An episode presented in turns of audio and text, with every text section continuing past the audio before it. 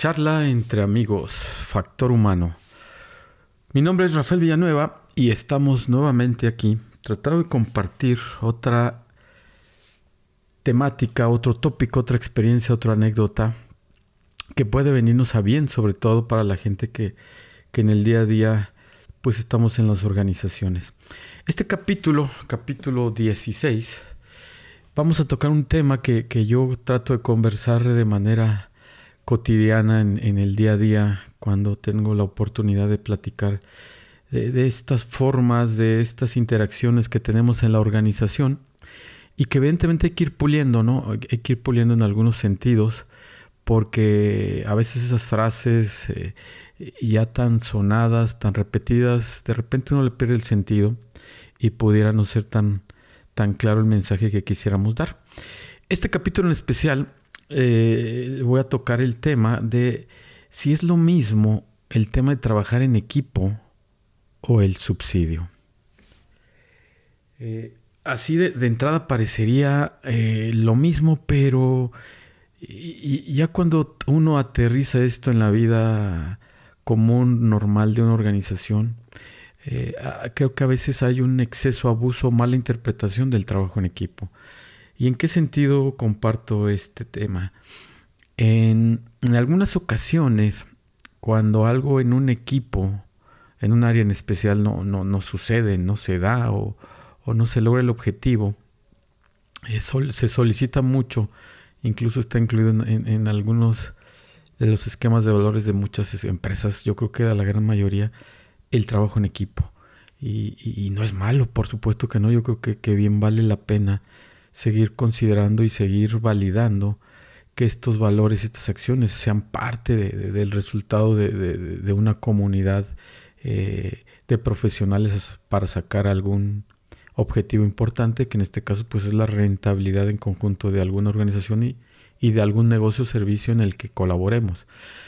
Pero también me he encontrado en, en esta vida real, en estas experiencias, que hay una confusión donde se cruza esa barrera del trabajo en equipo y la conviertes en subsidio. ¿A qué voy? Vamos a poner un ejemplo un poquito más claro que nos ayude a identificar este, este concepto o, esta experiencia este, de este tópico que, quisiera compartir. Em, como les decía, puede ser que en algún departamento, no sé, em, los niveles de productividad, hablando de un tema de manufactura de producción, pues no se estén dando, ¿no? No estén dando y evidentemente por más vueltas que le damos, análisis, planes de acción eh, y situaciones, pues no, sucede nada, ¿no? Y es ahí donde de repente algunas organizaciones eh, solicitan el apoyo, el soporte o lo que llamamos el trabajo en equipo, ¿no? ¿Y qué sucede en el trabajo en equipo en estas organizaciones que creo que vale la pena ponerles más claridad a este concepto? Es que entra un grupo puede ser de, otras áreas, ¿no? O, a veces puede ser de, alguna otra, eh, no sé, otra, otra planta del, del, mismo, de la misma, ¿cómo decir? La misma razón social o de la misma empresa que pueda tener varias plantas en, en alguna otra ubicación, en alguna otra ciudad. Y bueno, traen un equipo de apoyo, de ayuda, equipo SWAT casi, ¿no? Para sacar del el resultado de, de, un grupo de profesionales que en teoría estábamos probados con competencias para sacar los objetivos y las situaciones. Y, bueno, empata perfecto, el plan suena bastante bien, ¿no? Traer a alguien adicional a, sacar el objetivo que probablemente en meses o en años no se han podido sacar con el grupo normal o común que colabora en, en, en X entidad, ¿no? Y bueno, viene este grupo, viene este apoyo externo al equipo normal y común y sale el resultado, ¿no? ¡Wow! ¿no? Entonces es ahí donde dices, el trabajo en equipo sin duda es un buen ejemplo a replicar, pero sobre todo a utilizar, ¿no? Pero es aquí donde viene la pregunta. ¿Y, y entonces dónde quedan las incompetencias del grupo que debiera de sacar este resultado? Y digo incompetencias porque, pues en teoría fueron seleccionados en teoría, eh, eh, ellos mostraron un currículum, una historia laboral donde decía que tenían la capacidad para sacar los retos a la especialidad que, están poniendo en la mesa eh, cuando levantan la mano o cuando enviamos nuestra historia laboral para ser evaluada. Entonces, este grupo de personas seguramente fue validado por alguien, por eso creo que aquí hay una gran responsabilidad del líder que, dijo, pues este equipo tiene las competencias, ¿no?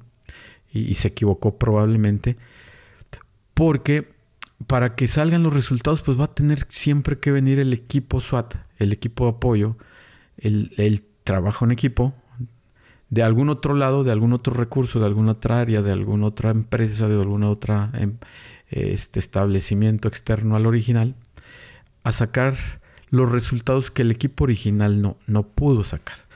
¿Por qué? Pues porque evidentemente el apoyo o el trabajo en equipo pues, pues es temporal, ¿no? Recordemos que, en teoría hay un equipo completo en esta organización o en esta área y que alguien externo tuvo que dejar sus actividades normales y comunes para venir a apoyar, y vuelvo a lo mismo, trabajo en equipo, este, y hasta ahí todo va bien. El tema cuando ya mal usamos o distorsionamos este concepto es cuando se convierte en un subsidio.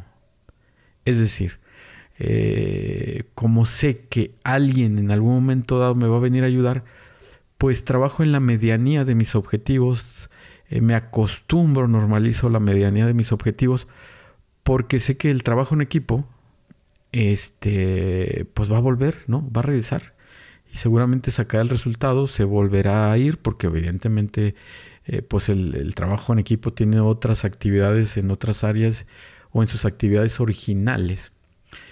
Y, es aquí donde me parece que este grupo de personas, liderado por alguien no tan con una tan clara visión en lo concepto de trabajo en equipo, eh, que, se acostumbra a vivir en la medianía de los resultados, de las capacidades y de las competencias, y, y, utiliza la bandera del trabajo en equipo para venir a auxiliar las incompetencias que no están sucediendo en donde teóricamente deberían de haber esas competencias y, hay que venir a subsidiar, ¿no? Es ahí donde el concepto de trabajo en equipo se convierte en subsidio porque pues voy a venir a subsidiar las incompetencias o la falta de competencias de un grupo eh, y, ya en términos de equidad o de justicia eh, pues premio la mediocridad, ¿no? la medianía de los resultados y castigo al, al colaborador o al grupo exitoso porque tiene que dejar sus actividades normales para venir a sacar el resultado de un grupo con capacidades medianas y, obviamente que ya se acostumbró y normalizó la medianía de sus resultados porque sabe que en algún momento dado va a venir alguien a sacar sus resultados, ¿no? Y bueno, en algunas organizaciones pues lo, lo venden y lo trabajan como trabajo en equipo pero ya el abuso y el exceso de este trabajo que de este grupo de personas que no sacan sus resultados, pues realmente es una incompetencia, ¿no? Y que tienes que subsidiar con alguien muy competitivo, con alguien muy eh, eh, comprometido y conocedor de cómo sacar el resultado, pero al final estás subsidiando el, trabajo de, ese grupo que tiene un sueldo, que tiene un salario, y que obviamente eh, pues en teoría demostró, calificó o refirió tener las competencias para sacar los retos en el área que ellos eh, aparentemente tenían la posibilidad y, vendieron la imagen de que tenían esas capacidades y, y es un ciclo vicioso, ¿no? Porque eh, una vez que este grupo estelar de apoyo o de, que, o de trabajo en equipo pues lo saca, pero el, que lo debe sacar sigue en la medianía de sus resultados y, de manera velada, pues esperando que venga siempre el trabajo en equipo o el grupo especial y vive en su medianía durante muchos años y ciclos. Entonces, en nuestro papel de líder hay que estar muy atentos a que no caigamos en este ciclo de eh, trabajo en equipo que al final es un subsidio y realmente pues donde tenemos que operar para que esto cambie y no tanto vivir del trabajo en equipo o del subsidio, pues es, validar si las piezas y los elementos que tenemos dentro de esos equipos de medianos resultados, pues son los que deben de estar, ¿no? Y, bueno, es una total responsabilidad del, líder porque pues tendríamos que entrenarlos, ¿no? Si, si ¿no? si no tienen esas capacidades para que la próxima vez sí las tengan este, o este equipo de apoyo, pues algo hubiéramos o hubiésemos lógicamente haber aprendido algo, ¿no? Y no quedarnos solo mirando lo que hace este equipo de excelencia y de apoyo, sino más bien aprender de lo que tal vez no nos, dio resultados y, que cada vez sean menos las visitas de este grupo de excelencia o este grupo de, trabajo en equipo.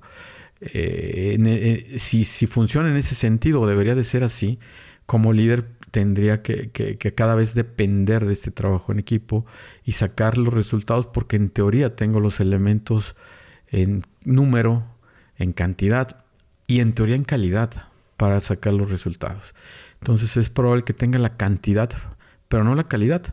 Y esa es responsabilidad del líder, haber validado que si sus integrantes en sus equipos tengan esa calidad para sacar los resultados y, no solo vivir bajo el cobijo de, bueno, pues no me salieron, no pude, etcétera, etcétera, mil, mil situaciones, argumentos que puedan haber, y, y esperan cómodamente o de manera confortable que el, trabajo en equipo vuelva a sonar en la compañía y el valor del trabajo en equipo vuelva a rendir el apoyo. Y yo, y este equipo, pues vivir del subsidio toda su vida, ¿no? Eh, eh, son casos de la vida real, son casos que me han tocado en algunas compañías y pues que, son responsabilidad del líder, ¿no? De identificar por qué no están saliendo resultados. Evidentemente ante la urgencia hay que traer a un equipo que apoye eh, y que subsidie estas incapacidades eh, o incompetencias del equipo, pero no vivir o acostumbrarse de ello, ¿no? Más bien cada vez necesitarlos menos, reforzar, a reanalizar nuestras decisiones si tenemos el equipo que deberíamos tener con las calidad y las competencias que deberíamos tener y no caer e, en el engaño del trabajo en equipo que al final pues realmente es un subsidio. Y bueno, pues hasta aquí mi comentario de este capítulo 16. Gracias por sus comentarios, gracias por el gusto de escuchar, eh, gracias por ponernos en sus favoritos podcasts, en esas campanitas que nos avisan cuando emitimos un nuevo episodio, que en este caso pues, eh, pues nos mantiene al tanto de, qué nuevos temas vendrán en, este podcast de charla entre amigos Factor Humano y su servidor Rafael Villanueva que también pues hay un espacio en Spotify para poner algún comentario, algún tema que les interese. En, eh, si nos escuchan por Spotify seguramente van a identificar ese espacio. Este, y si no, pues en, las redes sociales, ¿no? Como les decía, que tenemos ahí eh, el, Twitter, eh, correo personal también. Tenemos un correo personal que si, que si quisieran mandar un comentario o algún tema que les interese, con gusto se los comparto. Es Rafa Biac, con B chica, Rafa Biac, arroba gmail.com. Ahí también puede ser otro medio de contacto donde pueden sin duda ponernos en la mesa algún tema interesante, si les gustó, si no les gustó, este, si quisieran que profundizáramos el tema, si quisieran compartirnos algún tema que esté ocurriendo en sus organizaciones y, tratar de analizar y, desmenuzar eh, alguna problemática, obviamente con la solución correspondiente. creo que eso, eso puede enriquecer muchísimo eh, este programa y, esta forma de aprender con el sentido del, de, la escucha, ¿no? Eh, como eh, aprendizaje de fondo, ¿no? En, el auto, mientras haces alguna actividad en casa o mientras vas manejando. Creo que es una manera muy interesante de aprender y de reflexionar y de, y de ver que probablemente tenemos muchas cosas en común y probablemente también tengamos muchas soluciones en común. Muchísimas gracias y hasta aquí mi contenido del capítulo 16.